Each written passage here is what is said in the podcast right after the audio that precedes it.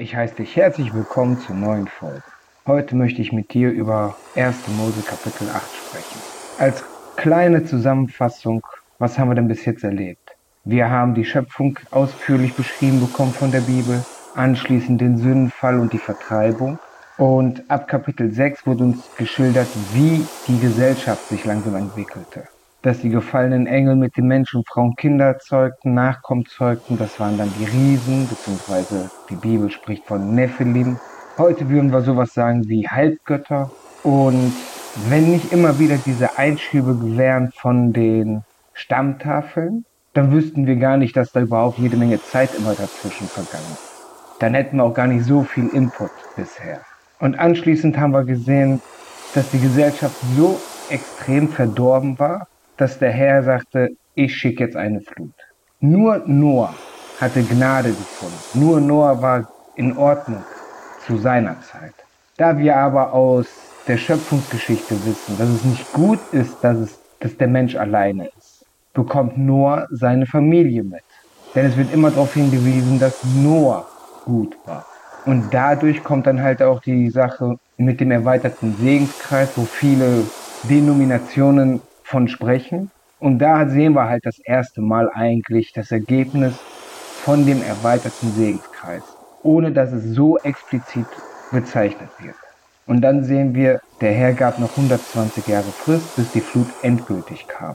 Und zum Schluss haben wir dann gesehen, das Wasser steht auf der Erde für 150 Tage, nachdem es 40 Tage und Nächte geregnet hatte. Und Kapitel 8 fängt dann genau so wieder an. Da gedachte Gott an Noah und die Tiere und nicht an die Frauen, nicht an die Söhne. Jetzt können wir das auf zwei Arten sehen. Variante 1, es ist tatsächlich nur Noah, an dem gedacht wird und aufgrund des erweiterten Segenkreises kommt die Familie halt auch in den Genuss von dem, von dem Schutz. Oder aber aufgrund dessen, dass nur Noah erwähnt wird, ist er eben der Repräsentant der Familie. Also bis hierhin können wir das beides betrachten. Wenn wir der Schrift weiter folgen, werden wir sehen, dass es dementsprechend auch ist, dass der Mann halt der Repräsentant ist. Die Kinder sind den Eltern untertan, die Frau ist dem Mann untertan, der Mann ist Jesus untertan und Jesus ist Gottes untertan. Das ist ja das, was wir im Prinzip in dem Neuen Testament gelehrt bekommen. Aber dass es so eine Lehre gibt, ergibt sich eben aus dieser anfänglichen Geschichte schon. Das ändert aber nichts daran, für meine Auffassung, dass eben nur Noah explizit gottgefällig gelebt hatte. Denn in Kapitel 7 sagt er ja, und der Herr sprach zu Noah, gehe in den Kasten, du und dein ganz Haus, denn dich habe ich gerecht ersehen vor mir zu dieser Zeit.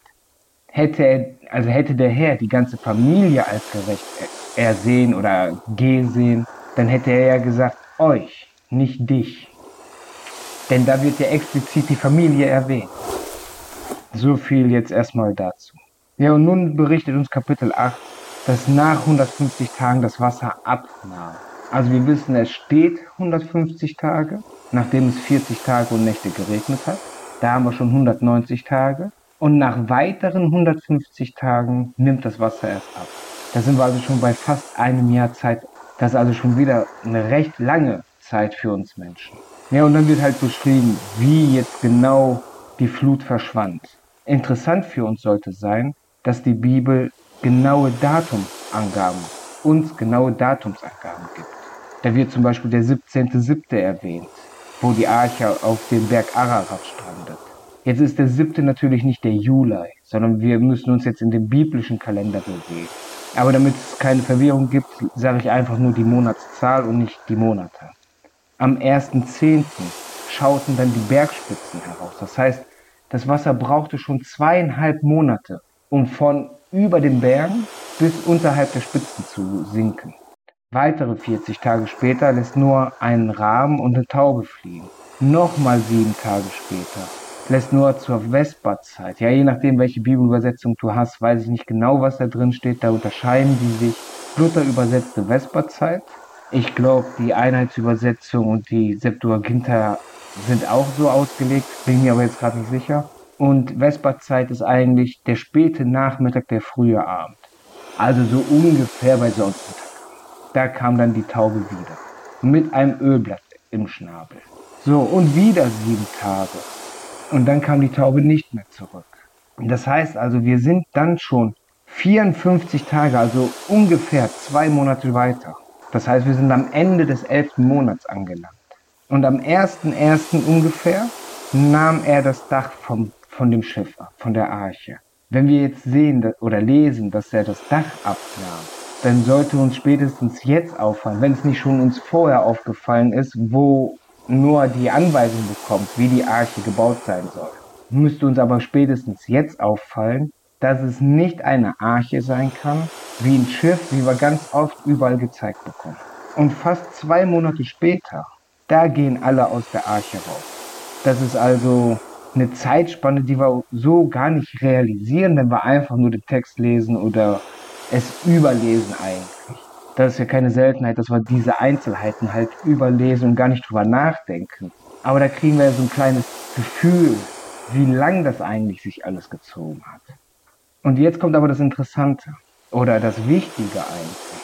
Denn Gott schickt Noah und alle raus aus der Arche. Alle heißt alle, also inklusive Tiere. Und gibt wieder den Auftrag bzw. den Segen, sich zu mehren und sich auf der Erde zu verteilen. Das ist also derselbe Auftrag. Im, Im Grunde, es ist derselbe Auftrag wie im 1. Mose Kapitel 1, Vers 28. Da sprach er ja auch zu den Menschen, dass sie über die Welt herrschen sollen, über die Tiere und so und sich vermehren sollen. Und danach baut Noah dem Herrn einen Altar. Jetzt können wir aber darüber spekulieren, woher der denn wusste, wie man den Altar baut.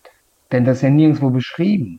Aber wir haben ja schon bei Kain und Abel gesehen, dass sie dem Herrn geopfert haben. Das heißt also, es muss irgendwo bekannt gewesen sein, wie man ein Altar oder ähnliches baut.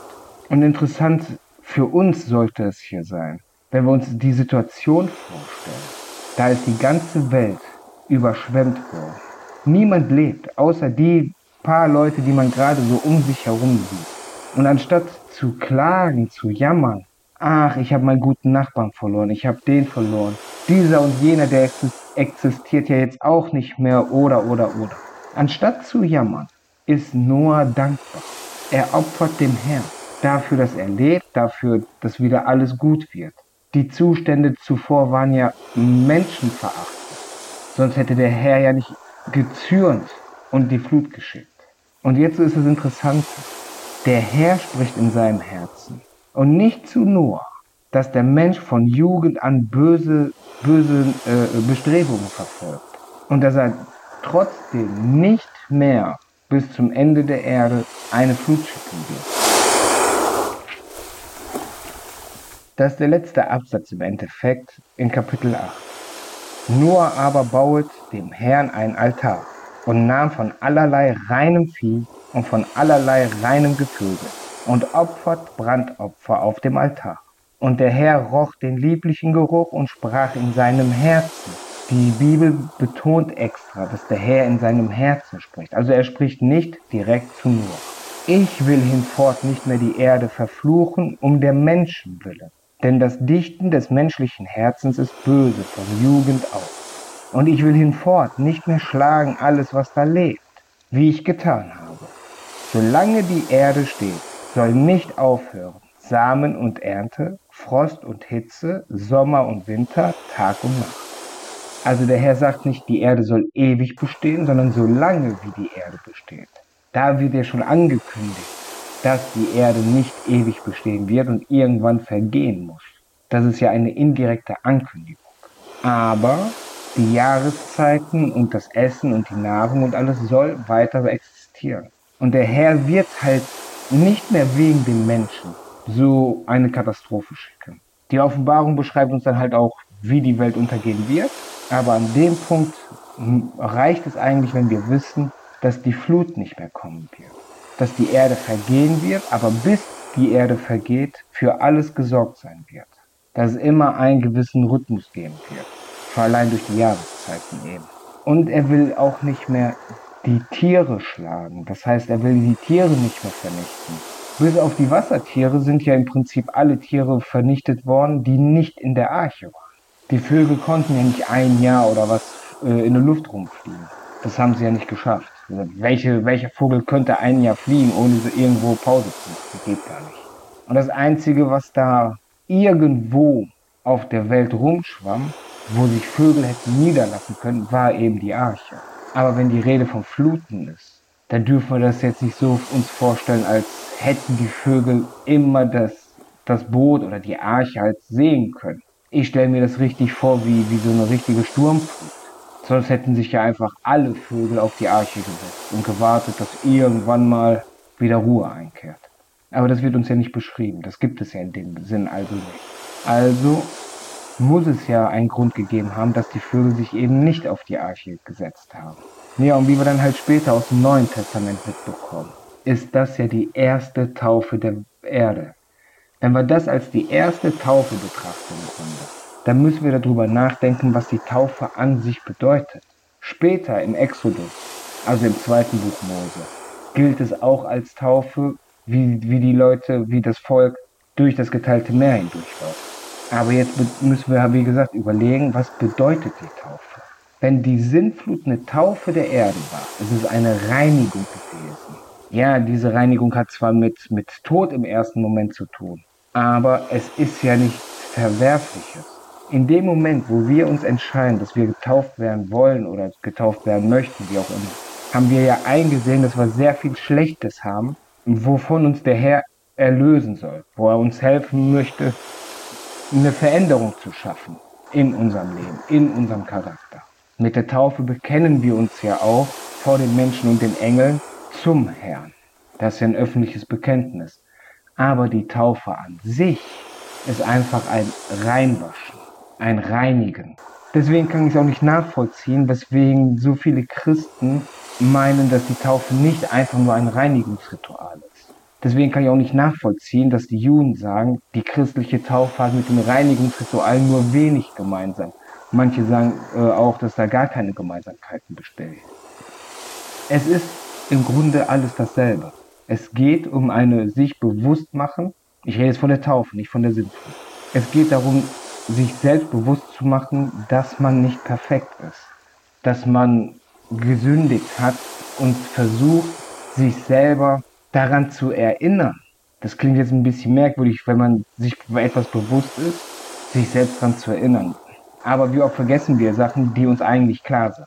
So, und durch diesen besonderen Akt, solange es nicht zur Gewohnheit wird, das ist das Wichtige. Durch diesen besonderen Akt erinnern wir uns halt dran, dass wir fehlbar sind. Und wie gesagt, nur weil wir jetzt hier Wörter lesen vom Herrn, heißt es nicht, dass er die Wörter auch zu den Menschen gesprochen hat. Ich weiß nicht, wie der Autor von diesem Buch, also traditionell sagt man ja es geschrieben, wie er darauf kam, dass der Herr in seinem Herzen sprach. Das kann nur durch den Heiligen Geist vermittelt worden sein. Aber dass man es uns mitteilt, dass der Herr mit sich selber eigentlich spricht oder in seinem Herzen spricht, das muss ja eine Bedeutung haben. Denn die Bibel übermittelt uns ja nicht Sachen, die unwichtig sind. Es geht immer um wichtige Ereignisse. Und wenn wir jetzt also lesen, dass der Herr in seinem Herzen spricht, also mit sich selber im Grunde spricht, dann kann man das so auslegen oder so betrachten, dass der Herr selber noch dazu lernt, was ihm gewiss nicht gerecht werden würde. Oder, und das ist halt meine Ansicht dazu, dass es eigentlich immer wichtig ist, darauf zu achten, wie die innere Einstellung. Dass man sich etwas vornimmt, auch wenn man vorher was anderes gemacht hat. Obwohl der Herr die Flut gebracht hatte, nimmt er sich ja vor, es nicht nochmal zu machen.